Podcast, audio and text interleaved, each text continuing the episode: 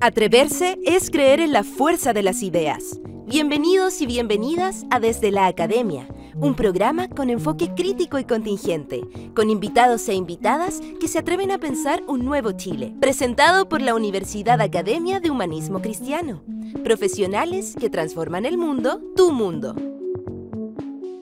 Muy buenas tardes. Quisiera recordar que hace pocos días atrás, Jan Yarab representante para América del Sur de ONU Derechos Humanos, eh, presentó el informe de seguimiento a dos años del estallido social. Naciones Unidas lamenta en este informe que el, el Estado no haya asumido su responsabilidad por las graves violaciones a los derechos humanos cometidas a partir de 2019. Además de pedir en ese informe diseñar e implementar a la brevedad una política pública de reparación integral para todas las víctimas. El organismo internacional denuncia en su texto el uso inadecuado de cartuchos lacrimógenos y carros lanzagua contra las personas y subraya casos en que funcionarios de carabineros no prestaron asistencia a personas heridas.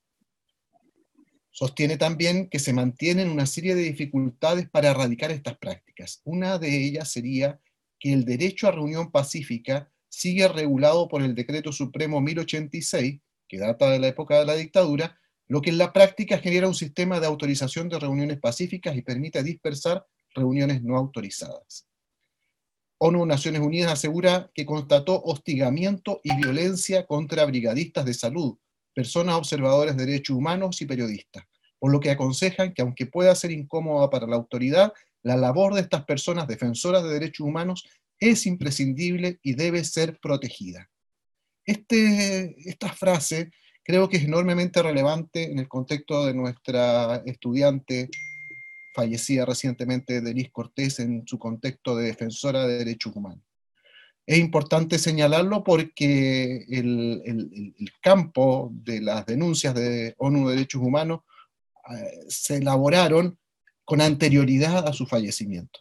Y por lo tanto, eh, está ya ¿ah? generando un precedente en relación a las causas de su muerte. Señala además, genera preocupación la existencia de casos de quemaduras de piel de manifestantes producto de cañones de agua, documentados por las organizaciones de derechos humanos, que parecen consistentes con las alegaciones sobre uso de sustancias químicas de los carros lanzagua. Señala además que el Estado de Chile aún no cuenta con regulación del uso de la fuerza con jerarquía de ley. Al contrario, el empleo de la fuerza se regula por instrumentos internos propios de la institución. Sobre acceso a la justicia, Naciones Unidas apunta a que los avances son insuficientes en la mayoría de las investigaciones, pues apenas hay condena contra los agentes por violaciones de los derechos humanos. Señala, llama la atención el uso excesivo de la prisión preventiva en casos de personas imputadas por presuntos delitos cometidos en el marco de las protestas y contextos conexos. Todas estas tendencias necesitan ser resueltas y superadas. Esta afirmación vuelve a ser actual cuando las familias de los presos de la revuelta inician en estos días una huelga de hambre pidiendo que por fin se legisle y se apruebe la ley de indulto general. Este informe es lapidario. Este informe asienta una verdad internacional y garantizada por los propios instrumentos de control que Naciones Unidas ha ido instalando al respecto. Creemos que la autoridad en Chile no puede evadir estas verdades y debe asumir sus responsabilidades en estas materias. Muy buenas tardes a todos, a todas, bienvenidos y bienvenidas a este segundo capítulo de nuestra segunda temporada de este programa que hemos llamado Desde la Academia, un espacio de conversación, de reflexión, de diálogo, donde buscamos eh, hablar de aquellos temas que durante la semana han sido contingencia a partir de eh, la reflexión de nuestros y nuestras docentes.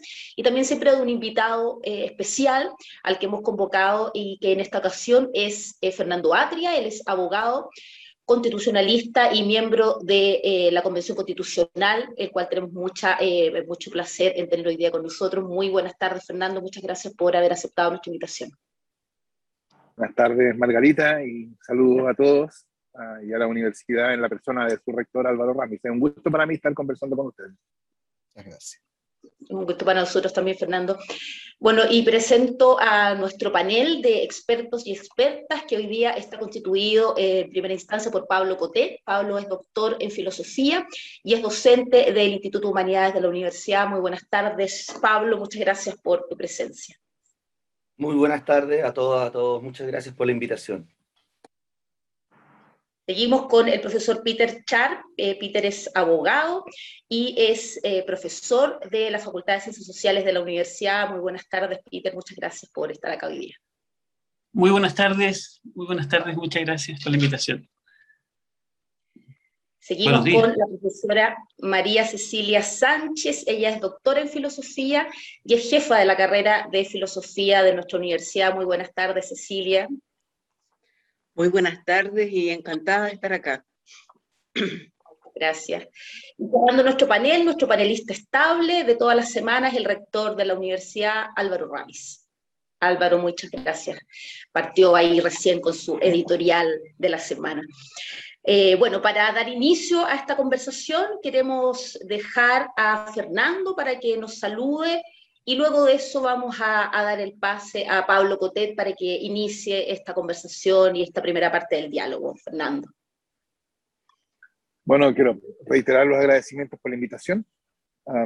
y, bueno, estoy muy interesado de poder tener una conversación con ustedes. Creo que, eh, creo que en la discusión pública, sobre todo las últimas semanas, eh, ha adquirido, bueno, yo creo que ya venía mostrando, pero, pero sobre todo ahora ha adquirido una cierta eh, dimensión de especial como irracionalidad, ¿no? Como que no se pueden decir las cosas como que, eh, eh, que lo que uno dice está expuesto a, a ser interpretado y reinterpretado de manera azarosa entonces creo que eh, en, el momento actual un espacio de conversación más, más tranquilo, más, más eh, eh, removido de, esa cierta irracionalidad que yo veo, es bien útil y bien necesario. Así que yo les agradezco la, como se dice hoy día, les agradezco el espacio. y bueno, feliz de participar de él. Pablo, tu tiempo. Bueno, mire, eh, para no, insistir, digamos, en, el gusto de estar aquí, conversar y compartir, por supuesto, esto de un lugar donde se puedan decir las cosas que uno piensa, eh, y siempre que decimos uno piensa, porque uno está participando dentro de un conjunto de posiciones, ¿no? Yo creo que, y, a mí me, gustó mucho que, la, que, la, universidad me invitara porque venía siguiendo la polémica eh, sobre la violencia está en, las cartas al director en el Mercurio. Eh, de hecho, hace unos días atrás, me parece que fue el viernes de la semana pasada, yo estaba almorzando, eh, justo había leído en la mañana la, última, o sea, no la última, digamos, ¿no? una de las sagas en la que se acusaba a Fernando de mm, ser un seguidor de Schmitt, ¿no? Y poniéndolo allí en una galería de los nazis, etc. Y, él pasa por afuera del restaurante donde yo estaba en la Plaza Señora almorzando y le digo, tienes el mercurio en llama y me dice, me siento orgulloso y pasó, digamos. Pasó. Ah, pero claro que sí. Exactamente. Eh, y yo creo que es un punto que a mí me gustaría mucho conversar, porque no se puede conversar, digamos. Eh, y, la, y, la, y, la, táctica de, aparición pública, la táctica de la derecha, siempre es la misma, ¿no? El escándalo, la alarma, ¿no? O sea, esto de que, em, y la moralina, digamos, si tú no condenas la violencia, entonces no puedes hablar de la violencia. Si no la condenas, eres violento. No sé qué puede, no sé si no se dan cuenta que eso es violento, no sé si, pero por de pronto, me parece, bueno, injustificada, todas las cosas que se dicen, ¿no? Eh, les recomiendo que sigan, ¿no? La, saga, está muy buena porque la abre una columna de Warkin que habla, que, que titulada Los intelectuales y la violencia. Al día siguiente responde Fernando en una columna eh, con un argumento que volvió loca a toda la derecha, digamos, ¿no? Eh, el argumento es la violencia del 18, que es una tesis, digamos. Una tesis que, que algunos participamos, otros no. Pero una tesis discutible, ¿no? Eh, es que como si dijeran, la tesis es, eh, el estallido, lo abierto el 18 de octubre del 2019, es un momento de crisis, un momento de expresión final de crisis de la ilegitimidad o la delegitimación de las instituciones. Eso es lo que uno podría leer 30 años. Eso es lo que se fue degradando. Em, y por lo tanto expresa un momento como les gusta decir a algunos, inflexión. ¿no? Un momento de, de, de, de, desborde, como a algunos les gusta decir, aunque suene a algún político de la farándula. Pero algunos prefieren decirle desborde, y es interesante la discusión entre si es estallido o es desborde, digamos, ¿no? Porque el desborde hace pensar, nos hace pensar en las instituciones. El estallido es como si hubiera sido generación espontánea, digamos. O sea, como que si un día se levantaron los chilenos molestos, un día, ¿sí? Y, salieron a la calle, digamos, ¿no? Y estallaron. La tesis entonces que esa, la violencia que se pudo haber expresado allí, está a la base de un nuevo rumbo institucional, de la posibilidad de una constitución. Vale. Es el argumento. Y, con ese, y ese argumento, con el que responde Fernando a la columna de Warken, hace que Warken hable al otro día. Es muy picado, además, se picó la Jenny, decía un chiste por ahí, muy picado porque Fernando le dice que parece que lo único que importa son las abstracciones del pensar bello, ¿no? abstracciones del pensar bello. Y se enoja, eh, Warken, y, y, se pone del lado de un... E, trata de Robespierre en la segunda vuelta a Fernando.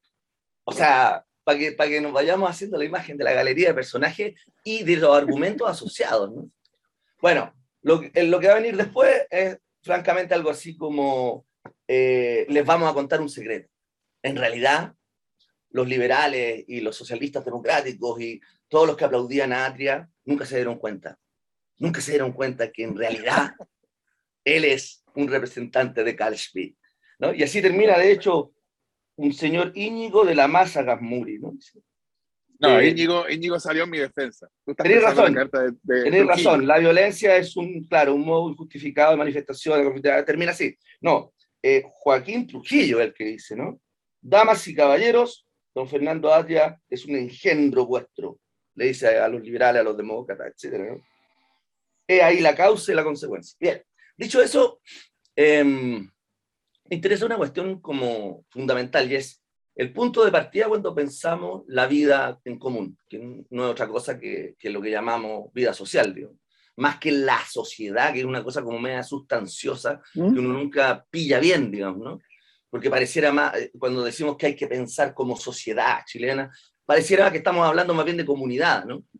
Que no es lo mismo una vez que uno ¿Mm? leyó o tuvo alguna pasadita por, um, por aquel libro de Ferdinand Tönnies tan importante de los años 30, Comunidad y Sociedad. Entonces, pero la vida social, la vida en común, eh, el punto de partida para pensarla, ¿no? Si, es que no consideramos el conflicto, que es la cuestión, me parece clave, independientemente si el conflicto lo vamos a pensar desde una tesis como la de Marx, la lucha de clases, o si la vamos a pensar como subordinaciones espurias en, general, y en, un conjunto de, de, pensamiento y de perspectivas emancipatorias, ¿no? que la emancipación no se puede pensar sin pensar el conflicto. Entonces me parece tramposo que cuando se empieza a hablar de la violencia y se llenan la boca con violencia, no se detecte, la, no se hagan las distinciones necesarias para pensar cuál es sobre esa forma de violencia que, un, que una vida en común y como bien dice Fernando en su columna, que las instituciones pueden procesar para darle camino un camino donde lo que se hace es discutir, buscar acuerdos y donde no hay acuerdos votaremos, etc. Sin embargo, eso no elimina la propia, ah, podríamos decir, fuerza constitutiva del conflicto. Y eso es eh, violencia. Eso es violencia. Em, pensaba, por ejemplo, en el movimiento Sebastián Acevedo, muy parecido a lo que hizo Gandhi eh, en el sentido de la no violencia activa. Es interesante porque eh, justamente la idea de someterse, ¿no? Esto de, por ejemplo, hincarse delante de cuerpos armados que eh, disparan o golpean. Someter el cuerpo a esa violencia es un acto violento. la no violencia activa, como se llamaba, la no violencia activa es un acto de violencia. Pero nadie lo condena. ¿Por qué? Porque lo que hace es desenmascarar los abusos, por decirlo así, que es otra forma de violencia. Bien, entonces yo, yo quisiera como poner esta, este, este, este asunto, si podemos conversar, ¿no? La, la idea de si podemos, dejando a un lado la laraca, digamos, la alarma, el escala escandalera de que la, la violencia, y podríamos, um, porque ya se sabe, todos los historiadores nos han explicado, hasta, hasta los más conservadores, ah, pienso en Villalobos, ya nos ha explicado que en todo momento instituyente y constituyente ha estado asociado a algún proceso de lucha. Y si decimos lucha, hay violencia. Entonces, lo que quiero decir es, si podemos hacer algún tipo de distinciones, en lugar de hablar de violencia así, a mansalva. Esa era como la vuelta que quería darle al problema, no tengo idea cómo, cómo son los tiempos, eh, pero me quedaría ahí para no, para no estar rellenando tampoco. Gracias. Bueno, Pablo, yo estoy bastante de acuerdo con todo lo que te has dicho. Eh, yo creo que hoy día en la discusión pública, eso, eso que tú pides, podemos hacer distinciones para poder entender mejor lo que está pasando. Eh, la respuesta es no, no se puede. Ah, y esa yo creo que es una de las patologías de la, de, la, de la, discusión pública. Por supuesto, no de toda la discusión pública. La discusión pública, por así decirlo, que ocurre en, entre, entre los noticiarios o los programas de televisión y el Mercurio. ¿no? Esa, esa discusión pública es una discusión pública que no existe para tratar de entender. Existe para dictaminar. Entonces, el punto, de hecho, los participantes, yo estoy seguro lo que, o sea, el sentido de lo que escribió Christian Barken era mucho más para mostrar su virtud republicana yo soy de los que condena uh, que para tratar de entender el fenómeno. O sea, es cosa de leerla, no es, no es algo escrito por alguien que quiere entender, es algo escrito por alguien que quiere juzgar, moralizar. Eh, y yo creo que, claro, eso está bien. Habrá algunos que les guste hacer de su oficio moralizar y andar juzgando al prójimo, ¿no? Uh, pero yo creo que aquí lo que importa es entender. Y por eso yo mencionaba esto, de, que la ironía, por cierto, es que los que más andan juzgando son los más responsables de la violencia del 18 de octubre. Porque esa violencia no ocurrió porque sí, ¿no? Ocurrió como consecuencia de que las instituciones, como yo decía ahí en la carta, cuya función principal, no necesariamente la única, pero una de cuyas funciones principales es permitir que se manifieste la conflictividad inherente a la vida social de un modo no violento, precisamente, uh, bueno, en la medida en que esas instituciones se van deteriorando, se van hundiendo en una ciénaga de deslegitimación, que es lo que yo creo que era obvio que estaba pasando, entonces llega un momento en que ya no pueden conducir esa conflictividad social. Y eso no quiere decir que la conflictividad, la conflictividad social desaparece, quiere decir que se queda sin formas de ser conducida y se manifiesta como sea. Eh, entonces, yo creo que eh, a mí me sorprende la falta de disposición de personas de las cuales yo habría esperado cosas distintas, como el mismo señor Banker, ¿no? La falta de disposición a mirar las cosas como son y estar dispuesto a discutir sobre ellas sin moralina, sin dejar, que yo creo que es la, yo diría, es el primer deber de alguien que, de un académico, un intelectual, etc. El primer deber es no dejar que el deseo de que el mundo fuera de un modo, que el mundo sea de un modo, de un interfiera con la manera en que uno entiende lo que es el mundo. O sea, creo yo que eso, proyectar, digamos, a mí me gustaría que el mundo fuera de un modo, por lo tanto el mundo es así. O sea, es el camino al solipsismo. Cada uno tiene su mundo propio, configurado por sus propias preferencias, uh, sin que haya, más que por casualidad, posibilidades de comunicación. Y claro, además, no puedo dejar de mencionar esto, además en toda esta discusión aparecen todas estas estas pequeñas rencillas académicas, ¿no? Que se cita a Carl Schmitt, que, o sea, todo, todo eso que, que, lo que hace, por supuesto, eh, dejar, eh, eh, es bien vergonzoso, creo yo, ¿no? Uh, Woodrow Wilson decía que una de las razones por las cuales la política universitaria era tan despreciable es porque había tan pocas cosas que están en juego en la política universitaria, ¿no? Uh, y, y, yo, eh, viniendo a la Facultad de Derecho de la Universidad de Chile, encuentro que tiene toda la razón.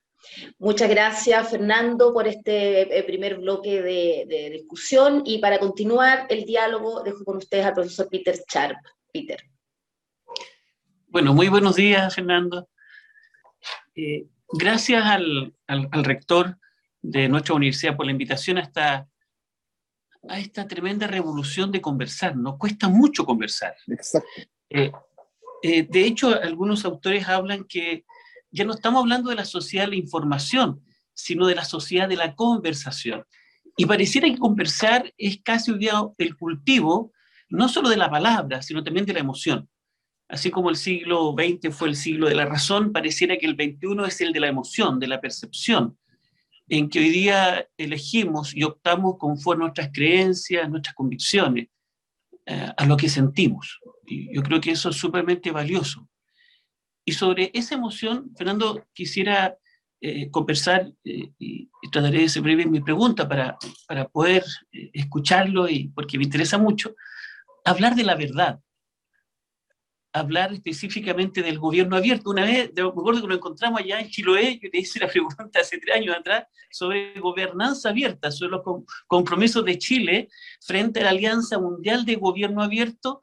Eh, desde, ya cumplimos 10 años, Chile, la Alianza Mundial de, Gobierno Abierto, entendiendo este como un diálogo político-ético permanente con la ciudadanía que inspirado en tres grandes principios. La transparencia, la participación y la colaboración construye honor social a quienes realizamos una labor pública y eso implica la academia, pero también construye valor público en las instituciones que las fortalecen y le dan legitimidad.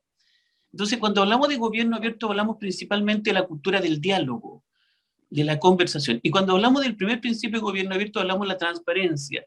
Y el derivado de la transparencia es el derecho a la verdad, el uso del lenguaje claro, el derecho a quien nos escucha a comprender lo que tratamos de decir. Y pareciera que algunos no comprenden lo que tratamos de decir. Y en una sociedad, la conversación, comprender la palabra, donde reside el ser, eh, es súper complejo. De hecho, la verdad, hoy día este derecho a la verdad lo señala claramente eh, un fallo de la Corte Americana de Derechos Humanos, del fallo Obama acá, Estado de Guatemala, a propósito de un, de una persona que fue detenida desaparecida en Guatemala y recurre a los tribunales de su familia y dice, nosotros queremos no solamente que ustedes nos entreguen información, sino que además que esta información sea verdadera.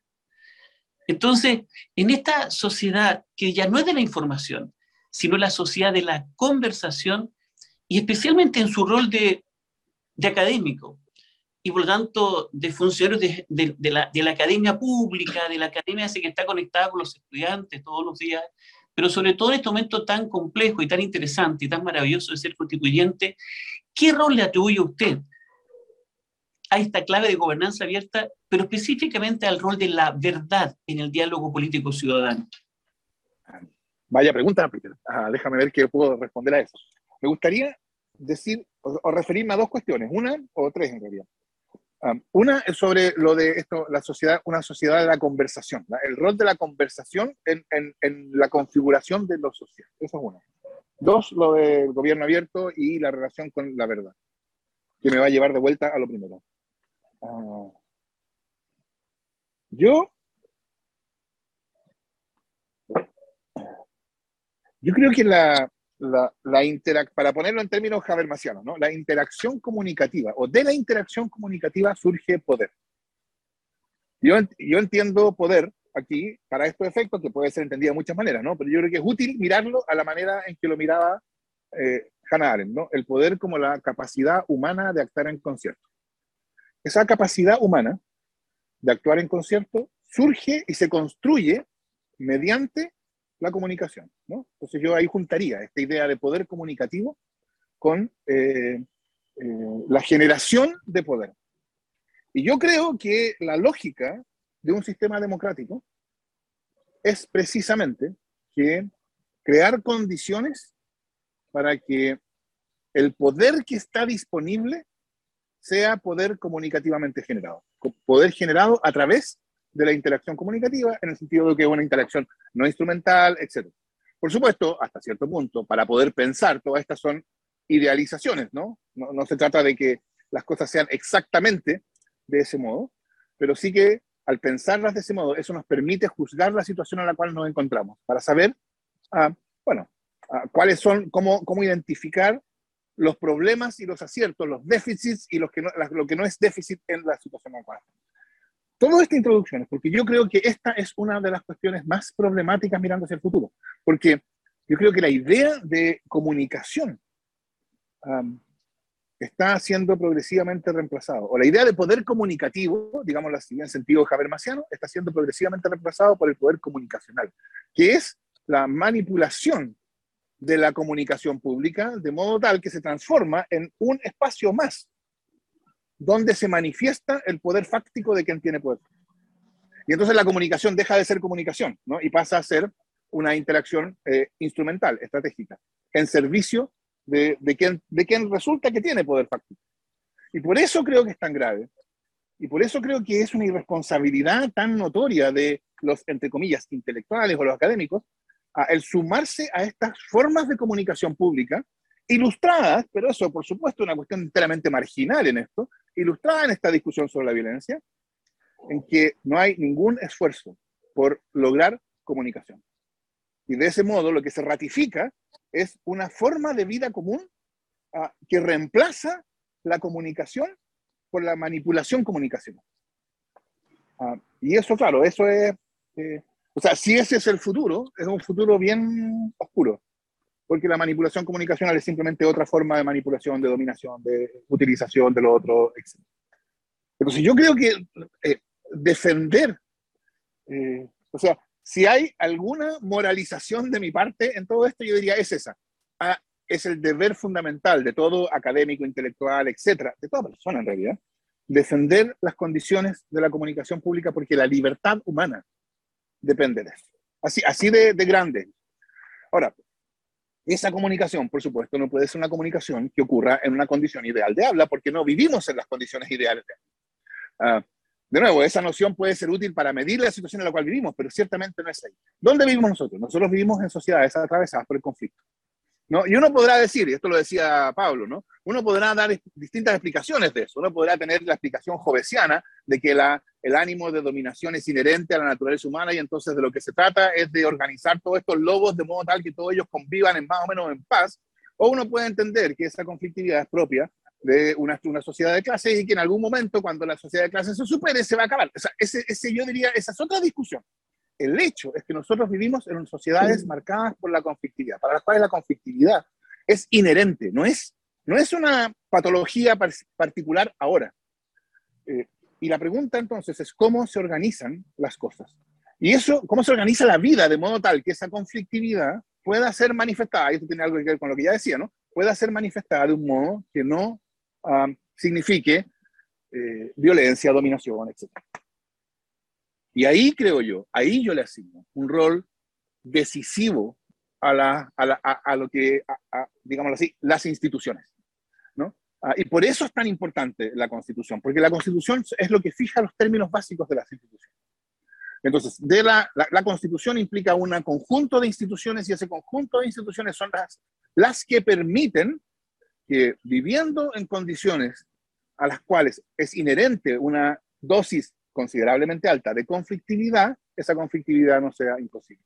Y entonces la pregunta es, ¿cuáles son las condiciones bajo las cuales esas instituciones logran esa magia de contener o permitir conducir o etcétera a la conflictividad? Y yo creo que ahí la cuestión fundamental es la legitimidad.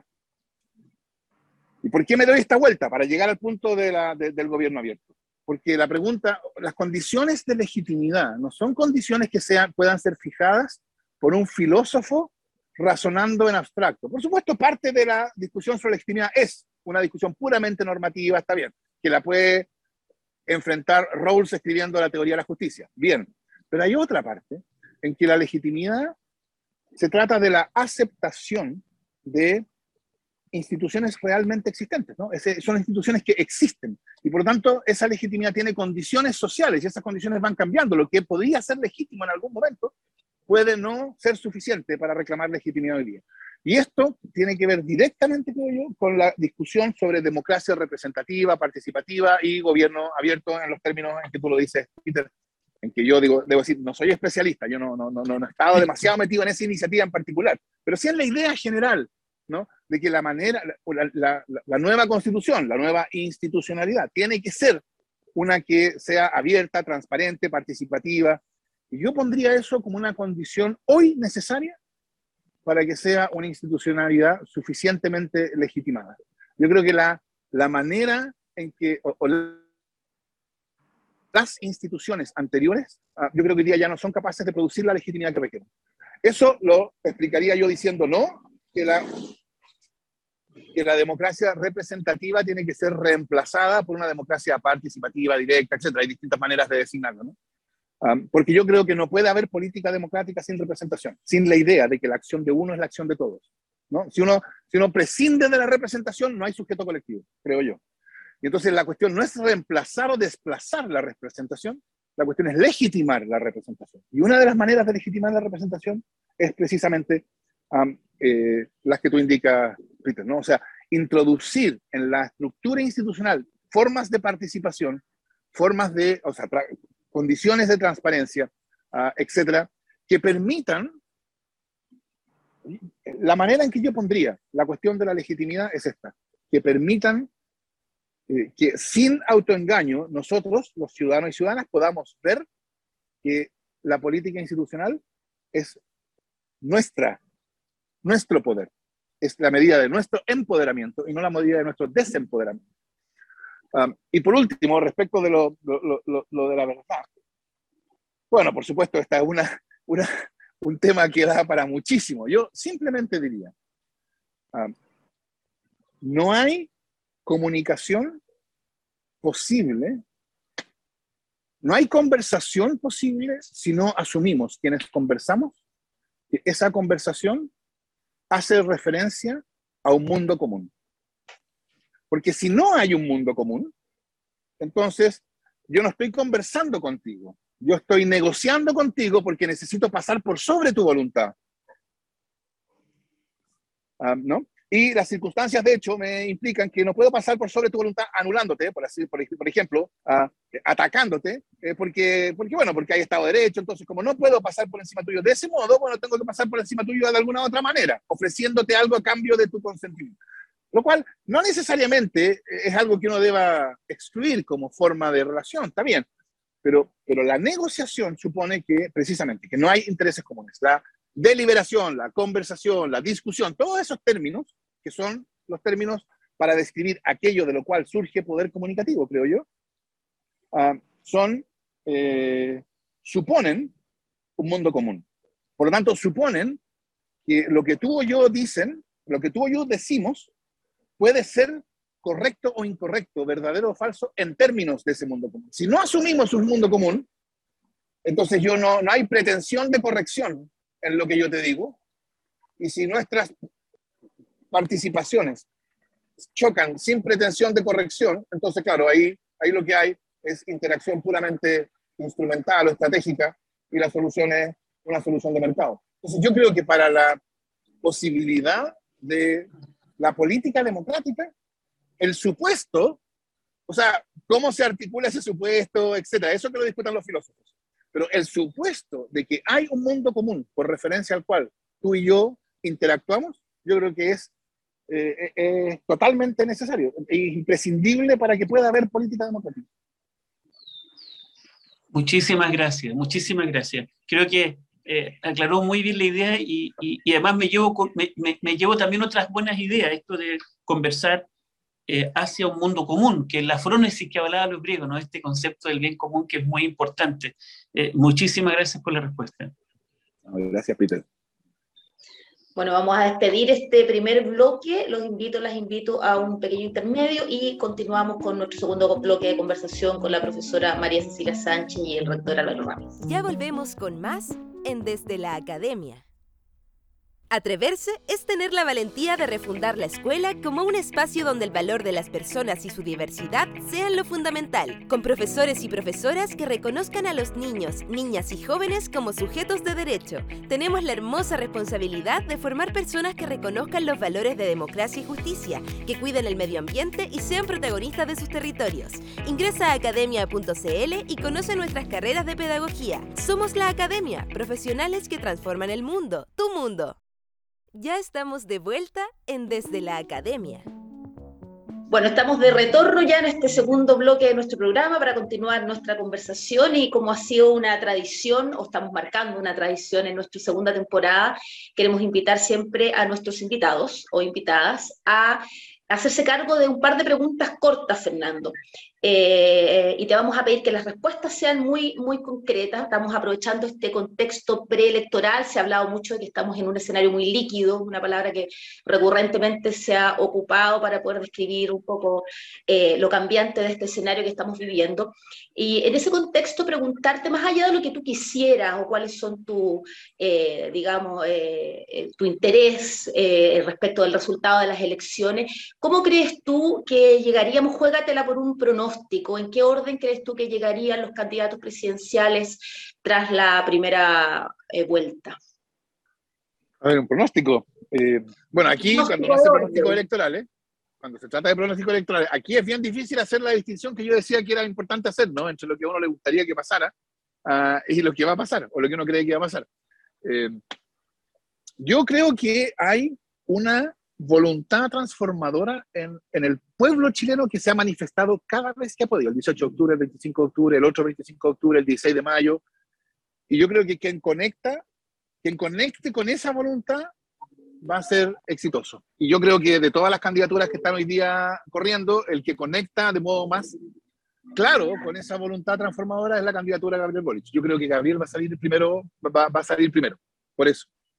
Eh, porque yo creo que las, las campañas no son solamente acerca de aciertos uh, de la franja, por así decirlo. Hay, hay corriente más profunda. Por supuesto, todo, todo pesa, todo pesa. Entonces, eh, eh, y yo creo que con esa corriente más profunda de lo que está pasando calza la, la, la, candidatura de Gabriel.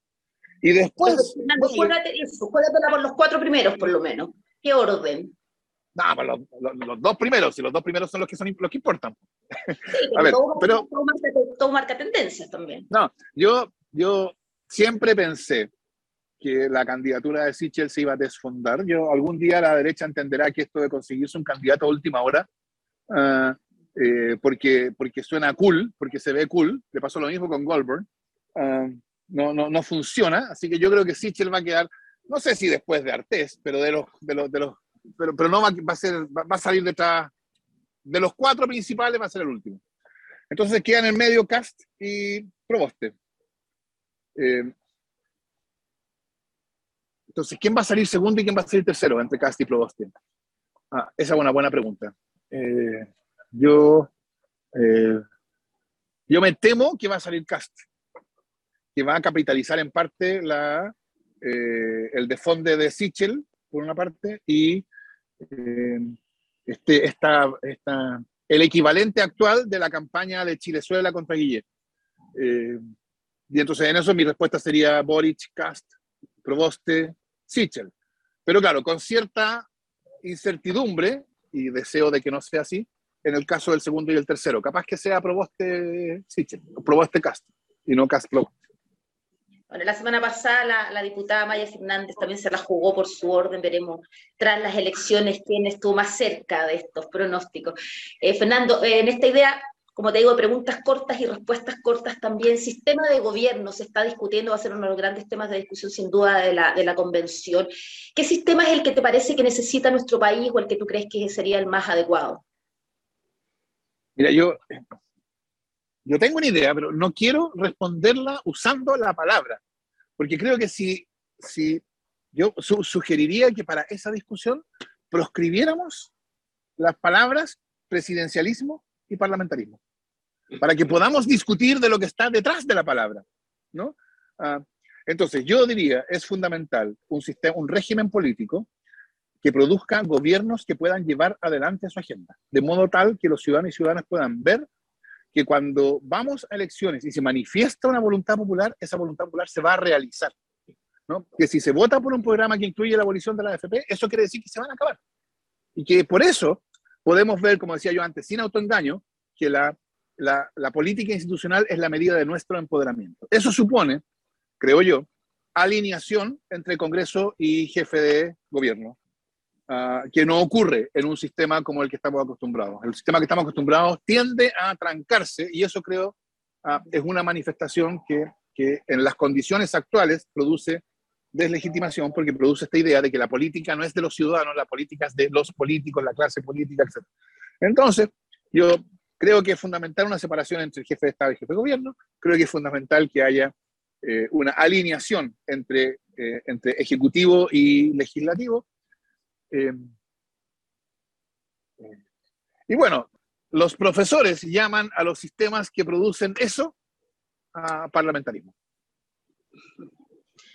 parlamentarismo, cerramos con eso.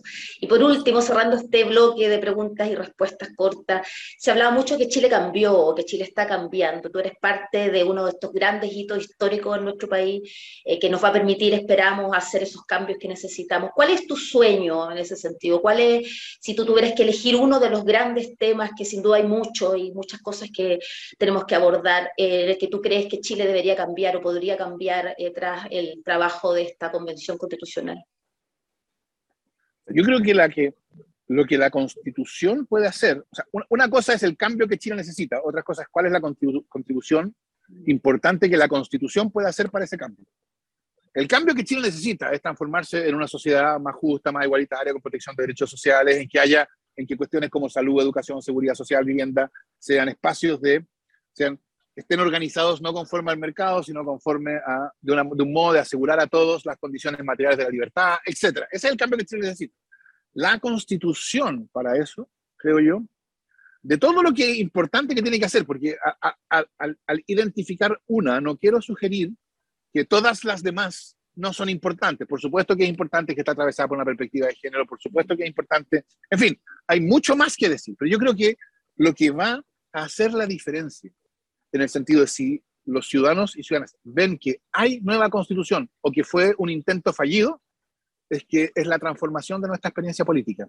Que la experiencia política de los ciudadanos ah, los eh, sea que la, la, política es la medida del empoderamiento ciudadano.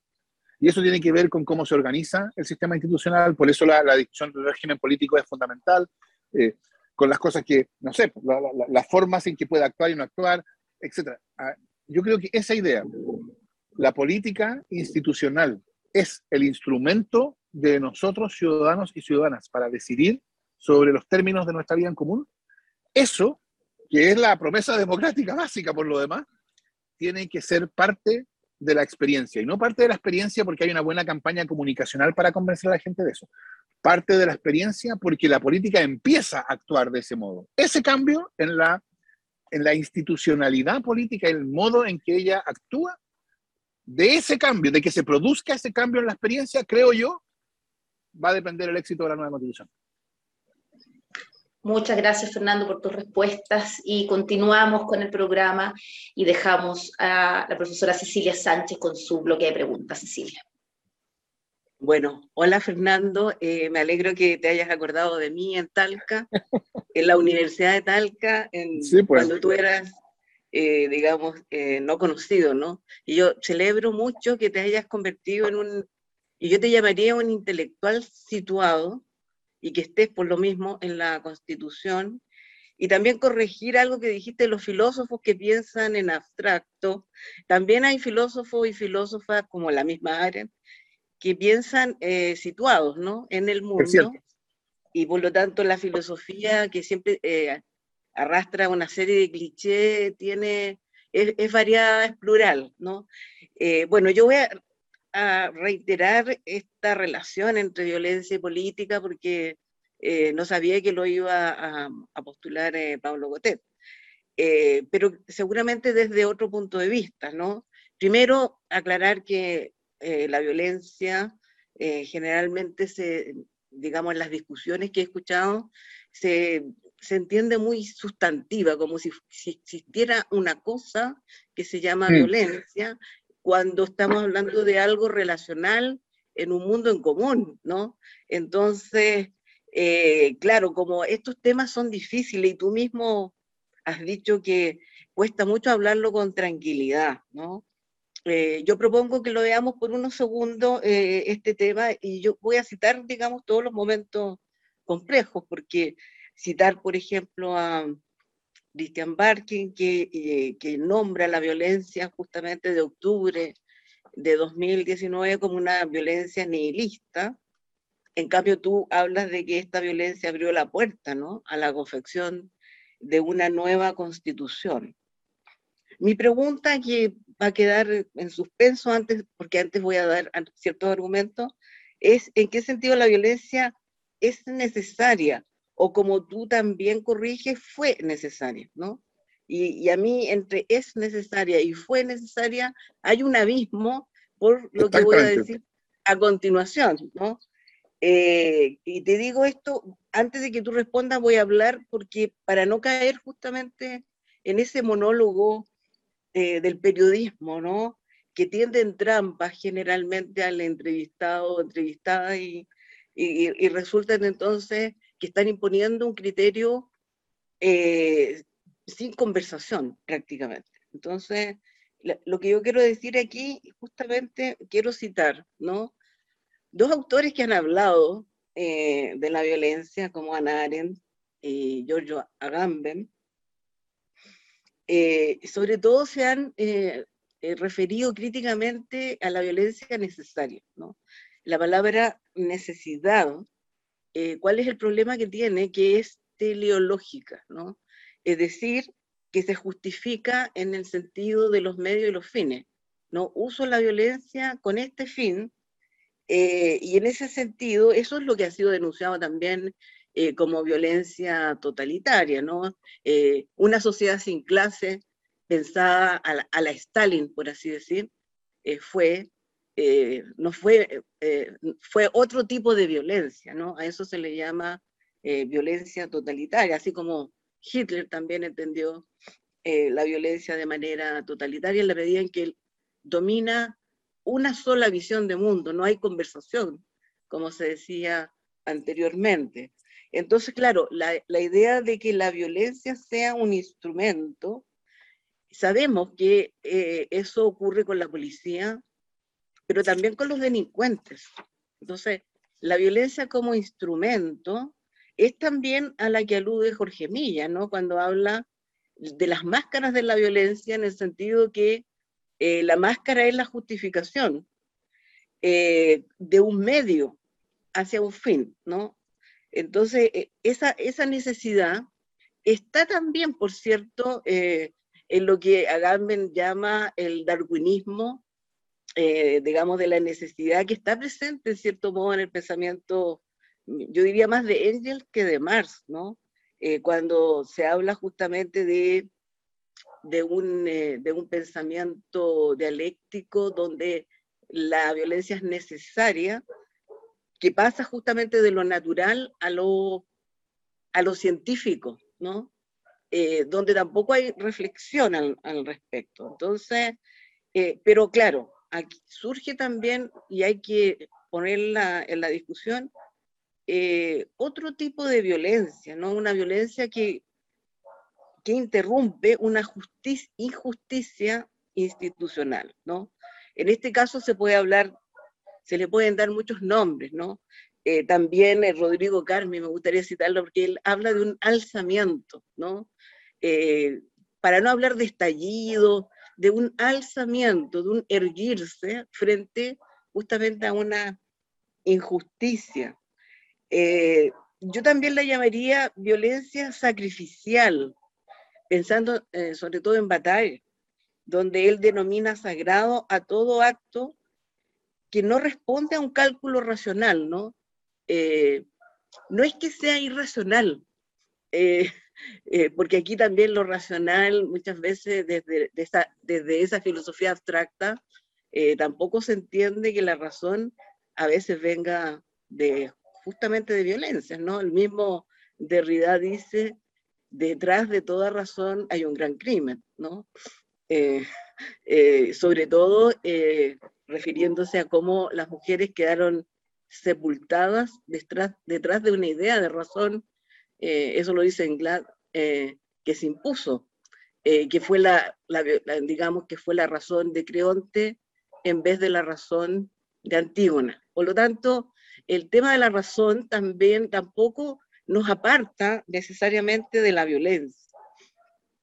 Justamente nos acerca a una violencia que no es la barbarie como muchas veces se supone, sino que es completamente razonada, pero incluso para Aren esa, esa racionalidad sobre todo de la violencia totalitaria, es la de un monólogo, ¿no? De alguien que piensa solo. A veces hay violencia en un, en un técnico también, ¿no? Eh, cuando no dialoga con otros.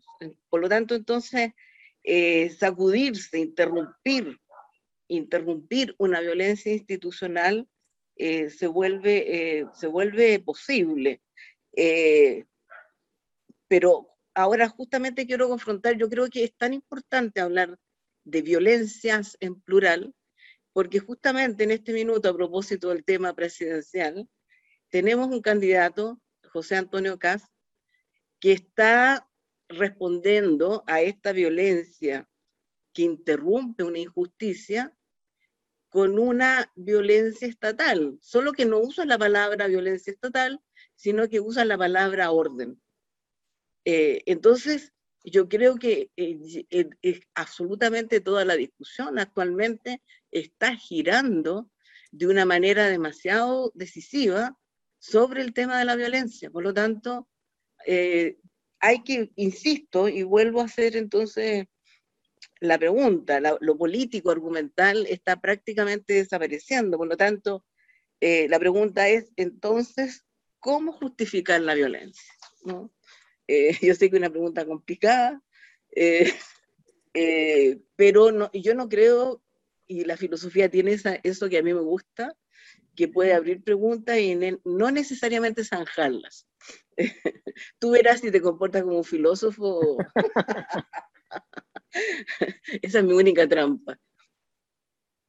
Sí, yo creo que esto de que hay que abrir preguntas y no zanjarlas funciona hasta cierto punto, porque cuando estamos discutiendo estas cuestiones, esto necesita ser respondido.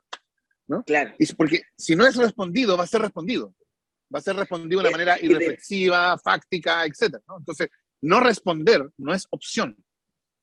Lo cual quiere decir que vamos a tener que responder aun cuando no tengamos todos los recursos para responder. ¿no? Porque como no responder no es opción. Ah, y yo por eso quizá ah, espero dar, hacer justicia a tu pregunta y tu intervención, Cecilia, pero yo partiría con esta distinción entre la violencia es necesaria o la violencia fue necesaria. Porque yo creo que hay un, como tú decís, y, celebro que lo hayas mencionado, porque yo creo que es un mundo de diferencias, son dos cosas totalmente distintas lo que están diciendo en un caso y en otro. ¿no? Ah, la violencia es necesaria para tal cosa, eso es una justificación, evidentemente, eso está... Ah, eh, eh, la violencia fue necesaria, eso yo creo que es una cuestión de, de otro orden. Yo creo que la violencia del 18 de octubre y los días posteriores eh, fue necesaria, fue necesaria para abrir el proceso constituyente. Esto no quiere decir que haya habido necesidad en sentido lógico, en sentido filosófico, ¿no? De, de, fue necesario y no contingente, ¿no? Porque precisamente cuando estamos, o sea, no, no, no, estoy diciendo que la relación entre el proceso constituyente y la violencia del 18 de octubre es necesaria en vez de contingente. No en ese sentido. Por eso esa es la diferencia entre fue necesario y es necesario. ¿no? Eh, lo que estoy diciendo es, eh, bueno, algo que yo creo que calza totalmente con la experiencia de todos nosotros. ¿Qué pasó? Que el 15 de noviembre todos los cerrojos que protegían la constitución tramposa desaparecieron. ¿Por qué desaparecieron? Ah, desaparecieron porque quienes lo habían defendido siempre dijeron, hoy sí, en realidad esos cerrojos son injustos. Así que por razones de justicia vamos a abandonarlos unilateralmente. No, yo creo que eso es simplemente autoengañarse. Ah, como decía Banker, eh, desaparecieron por la virtud de una clase política que fue capaz de reaccionar. Chao, o sea, yo creo que eso es autoengaño. Entonces, en ese sentido, yo creo que la violencia puede, una, una cosa es preguntarse retrospectivamente si la, si la violencia es parte de una explicación de algo que ocurrió y otra cosa es preguntarse prospectivamente si debemos recurrir a la violencia para lograr cierta finalidad. Y todo lo que yo he hablado, por lo menos en toda esta discusión, se refiere solo a lo primero. Eh, y lo segundo, no a lo segundo. ahora, yo... Hannah Arendt tiene unos pasajes eh, notables sobre la violencia, en que el punto de ella es que contra cierto, por así decirlo, cinismo, si me permiten, cinismo posmoderno, Hannah dice, la violencia y el poder son dos cosas totalmente distintas. Claro. Porque la, visión cínica tiende a mirar al poder simplemente como la, violencia, como la violencia organizada, la violencia del más fuerte, etc. Ah, porque el poder es la capacidad humana de actuar en concierto.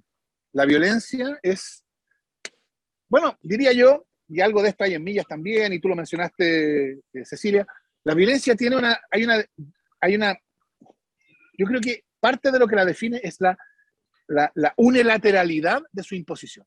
¿No? Millas tiene esta idea de que se ejerce sobre su víctima sin apelación, ¿no? sin, sin consideración, se ejerce unilateralmente. Y claro, esa unilateralidad es la negación de la construcción del poder de actuar en concierto. Y creo yo que esto es, una, es un espléndido, o sea, esta idea de que el poder y la violencia no son lo mismo, y no solo son lo mismo, sino son hasta cierto punto antagónicos, porque, como dice Aaron, el poder, o sea, la violencia dejada, dejada a sí misma destruye, todo, destruye el poder, porque destruye la posibilidad humana de actuar en concierto. Y yo creo que esto se ilustra ah, en la en esta pregunta que habitualmente, este tema que habitualmente yo escucho, ¿no? No, no fue el 18 de octubre lo que abrió el proceso constituyente, fue la gran marcha del 25 de octubre, que fue una marcha pacífica. que, por supuesto, eso es lo que nos gustaría a todos, ¿no? O sea, que toda esta discusión está plagada de riesgos de autoengaño. Ah, porque yo creo que fue importante la marcha del 25 de octubre, pero precisamente no en oposición y en negación al 18 de octubre. Lo que la marcha del 25 de octubre hizo fue mostrar que el 18 no había solo violencia, no, era, no fue un estallido de pura violencia, fue poder, ¿no? o sea, en términos de Allen, precisamente. Transforma o muestra que, que, que hay estos, estas manifestaciones que actúan con violencia, sí, pero hay esta dimensión de poder que es lo que se afirma el 25 de octubre. Entonces, ah,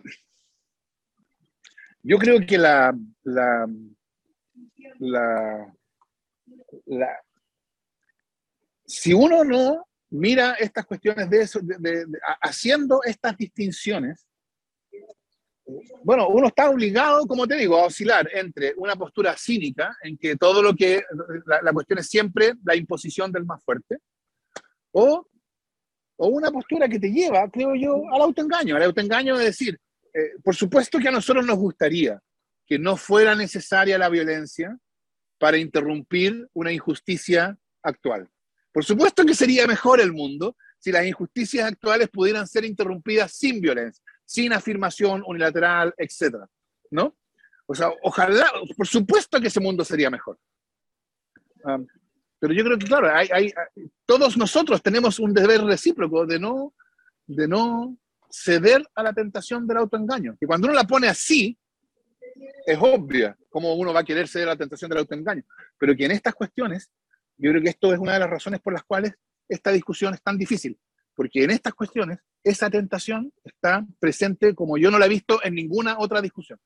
O sea, aquí la, eh, muchos de los que participan de esta discusión, lo que más quieren es autoengañarse. ¿no? Es no mirar el mundo como es, no mirar las cosas como son, no mirar lo que pasó como pasó ah, y darse todo tipo de otras explicaciones. Espero con eso haber hecho justicia a tus observaciones, Cecilia. Muchas gracias, Cecilia, Fernando, por este bloque de preguntas y de análisis. Y para cerrar nuestra conversación, este programa del día de hoy, vamos a dejar con ustedes al rector Álvaro Ramos. Álvaro. Muy bien, muchas gracias. Yo quisiera llevar a, a Fernando también es una discusión donde él ha tenido el rol de, crear un concepto, una categoría, una propuesta política, pero que tiene una fundamentación que está eh, en ese régimen de lo público, de lo cual ya ha escrito bastante en distintos campos y en distintos momentos. Y creo que ahora entrando ya, después de resuelto eh, el problema del reglamento de la convención, y entrando a la discusión sustantiva del, texto mismo constitucional, eh, se va a necesitar eh, recuperar ese, debate sobre el régimen de lo público. Ahí te quiero llevar a un libro del 2014, Derechos Sociales, un nuevo paradigma de lo público, que en su cuarta parte, eh, sí, es la cuarta parte completa, ¿ah? Eh, habla del público en la universidad, justamente. Hablemos un poco de este problema, porque para nosotros como comunidad esto es muy interesante. eh, nosotros no somos una universidad del Estado, pero nos consideramos una universidad pública. Es una contradicción en términos, ¿no? Pero eh, es verdad, en términos de que sentimos que tenemos un rol público.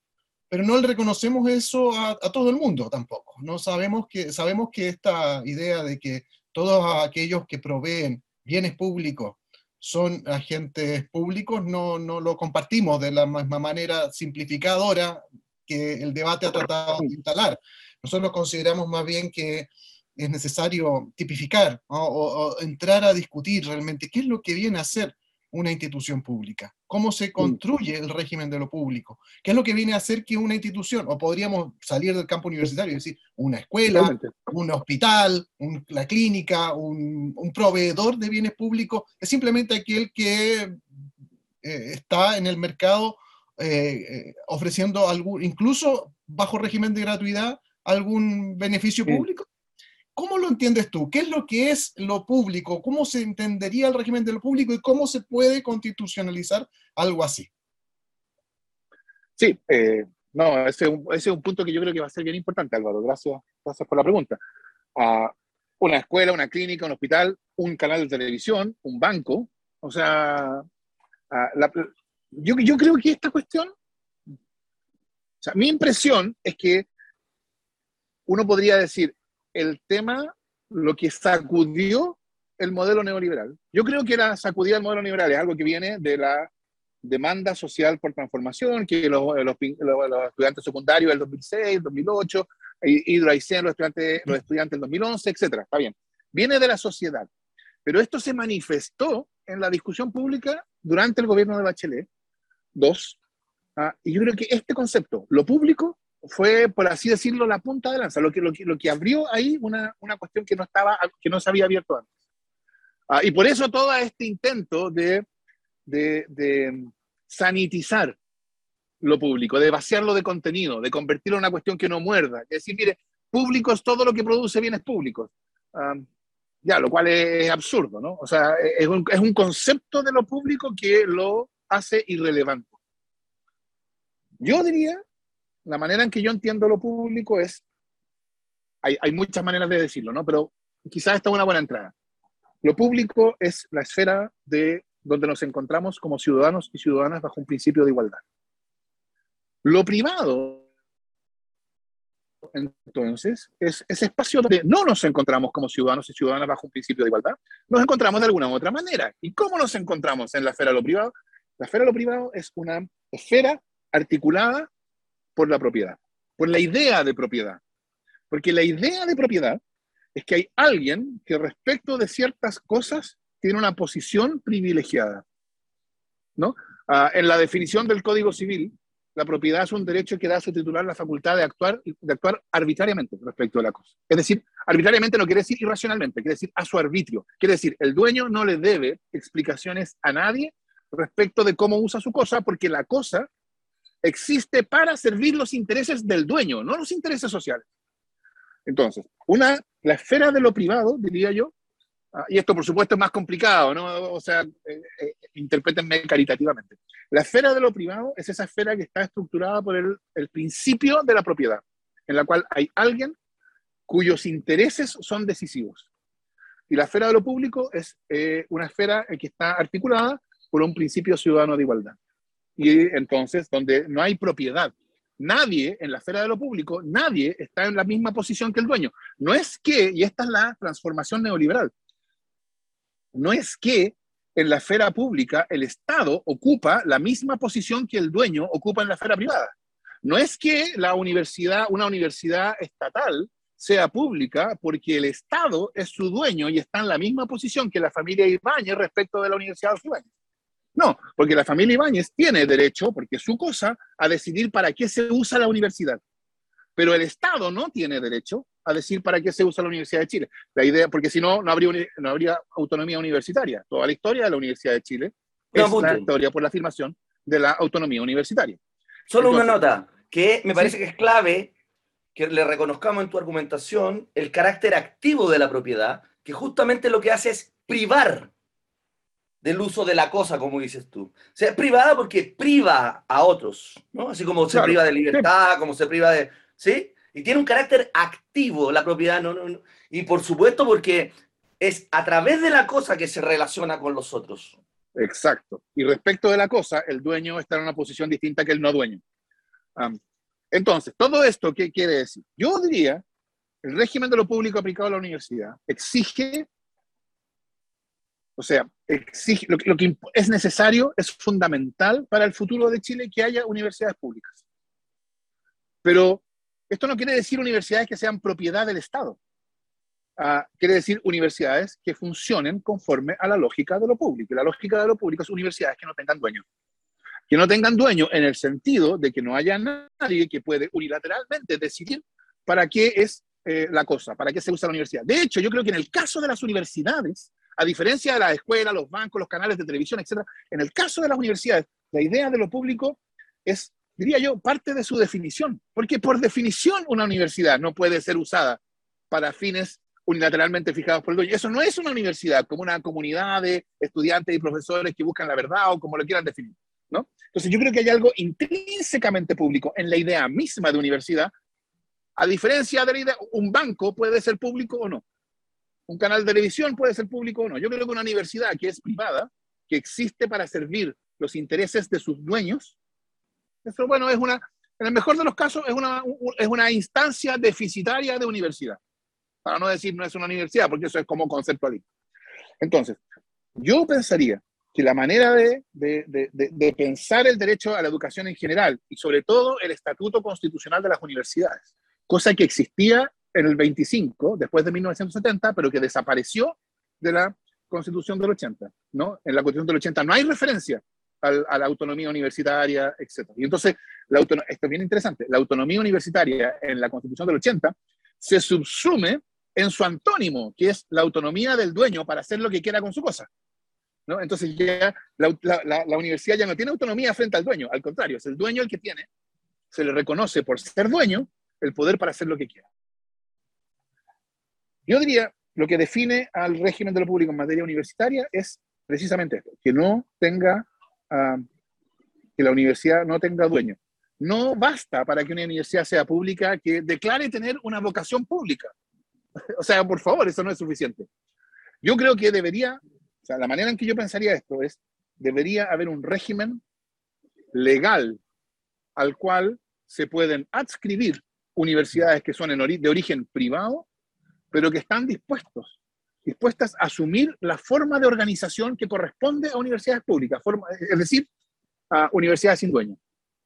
Ah, eh, eso, eh, y, en la medida en que existan estas universidades públicas, de hecho, esta idea existía antes del neoliberalismo, porque la Universidad de Concepción hoy día, o la Universidad Austral, son o algunas de esas universidades que son jurídicamente privadas, son universidades que se piensan a sí mismas como universidades sin dueño. Ah, entonces, esta es una idea que existía en el mundo pre-neoliberal, hay que rescatarla y, por supuesto, articularla de un modo distinto. Entonces, yo diría cuando se trata de una universidad sometida al régimen de lo público, es decir, que existe en esa esfera donde no hay propiedad y lo que hay es ciudadanos en condiciones de igualdad, entonces esa universidad cuenta como universidad pública para todos los efectos legales, para los efectos de financiamiento. En fin, hay un montón de otras cosas que se siguen. No basta para que cuente como una universidad pública que asuma una vocación pública. Tiene que haber, dar un paso que yo diría que tiene que ser irrevocable de entrar a este régimen y entrado, entrando a este régimen yo diría, cuenta como universidad pública, ¿sí? Una universidad. Y, yo, y yo creo que, como yo creo que la, esta idea de publicidad es intrínseca en la idea de universidad, o sea, yo creo que la universidad es intrínsecamente pública, yo creo que si uno tuviera un régimen adecuadamente diseñado, de modo que no fuera una, que no obstruyera, sino facilitara el desarrollo de esto, lo que uno vería ocurrir es que a medida que las universidades privadas se van desarrollando y se van sofisticando como universidades, la demanda por transformarse en una, universidad, en, una, en una universidad de verdad, es decir, en algo sin dueño, es algo que no va a ser impuesta desde afuera, que va a surgir desde adentro. Como surgió en la parte de la reforma, del movimiento de reforma en la Universidad Católica, era una demanda de la propia universidad, por no estar sometida a los dictados del el, arzobispo del caso. ¿no? Ah, entonces, yo esperaría que esa demanda, o sea, fomentaría eso, que las propias universidades se vayan desarrollando en su propio ritmo como comunidades universitarias, algunas lo harán, otras no, pero, pero y que esta idea de, de lo público que es intrínseca a la universidad las vaya empujando a su ritmo, pero que haya un régimen que las reciba cuando sean suficientemente empujadas por sí mismas, por así decirlo. Y ese régimen tendría que tener esas características generales. Muchas gracias, Fernando. El tiempo lamentablemente se agota. Hemos tenido una conversación que ha transcurrido por distintos canales, eh, por distintos temas, planteándonos en la coyuntura del debate sobre la violencia, eh, lo del el, cambio de, régimen de gobierno, eh, sobre el, gobierno abierto como propuesta de transparencia y de nueva forma de construcción de, un gobierno que se, que se funda juntamente en el poder comunicativo.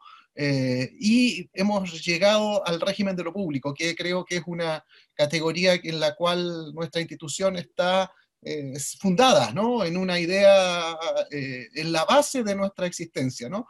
Eh, y creo que mm, este recorrido tan amplio nos, nos da muchos desafíos.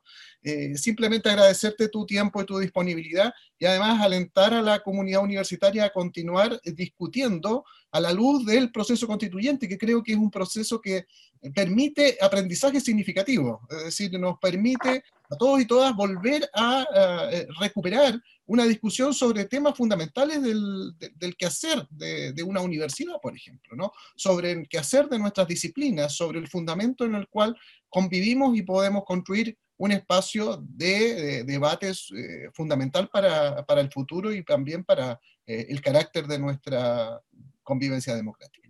Eh, muchas gracias a todos y todas. Quiero aprovechar bueno, en esta despedida poder eh, agradecer también a nuestro media partner, el diario electrónico El Mostrador, con quien transmitimos este programa de manera conjunta a través de las plataformas de YouTube y de Facebook Live. Agradecer a todos los panelistas, la panelista Cecilia que estuvo hoy día también con nosotros y nosotras, y invitarlos e invitarlas para un próximo capítulo de Desde la Academia. Muy buenas noches. Esto fue Desde la Academia te esperamos en un próximo capítulo. Descubre más de nuestros contenidos en academia.cl o en las redes sociales de la Academia.